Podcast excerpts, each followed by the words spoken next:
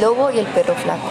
Hace mucho, por la avaricia de un viejo asentado, un perro cuidaba el rebaño de dicho. El perro estaba muy desnutrido y escuálido. Un lobo que pasó por ahí y lo vio le dijo, Amigo, sé que estás muy flaco, no te dan que comer gran cosa por lo que veo.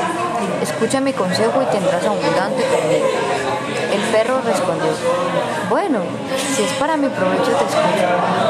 Si me dejas entrar al rebaño, llevo una oveja, tú me perseguirás, pero mientras caminas te harás como si cayeras rendido. Los pastores te verán y dirán a tu amo que te caíste porque estás muy flaco, y harán que te den mucha comida para que te recuperes. El perro aceptó y tras intentarlo acordado, el plan funcionó. El perro flaco tuvo mucha comida y muy poco pan para comer.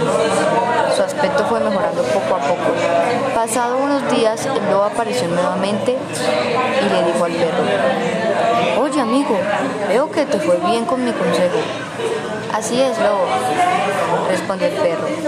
Entonces, ¿qué te parece si otra vez me llevo una oveja y nuevamente simulas golpearte y caer? Con eso, estoy seguro que dirán que aún sigues flaco y te darán aún más comida.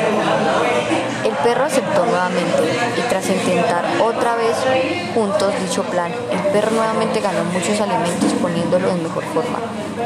Pasados unos días el lobo regresó nuevamente y le dijo al perro, Hola nuevamente amigo perro, veo que estás en muy buena forma y con mejor brillo. Seguiremos con el plan y me llevo otra oveja. ¿Qué dices? De ninguna manera, dijo el perro, en tono molesto mostrando sus dientes. Ese trato se acabó. El lobo insistió, oh, vamos compadre, no te molestes, es que tengo mucha hambre. ¿Cómo podré satisfacerlo? Bueno, en la casa de mi amo, dijo el perro. Se cayó un muro que pertenece al almacén de la comida. Si vas de noche encontrarás ricos manjares con mucha carne, pan riquísimo, tocino y exquisitos vinos.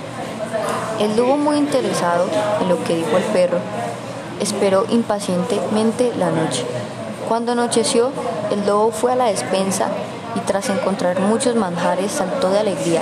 Devoró de inmediato, de inmediato cuanto pudo, debido bebió los mejores vinos a más no poder, muy feliz por su momento de oro, y ya borracho se puso a cantar, fuerte sin medirse. Al poco rato, tras la huella del lobo, despertaron los vigilantes y los perros que cuidaban la casa. Cuando llegaron al almacén, vieron todo el desastre y descubrieron al intruso haciendo de las suyas. Lo castigaron de inmediato sin piedad.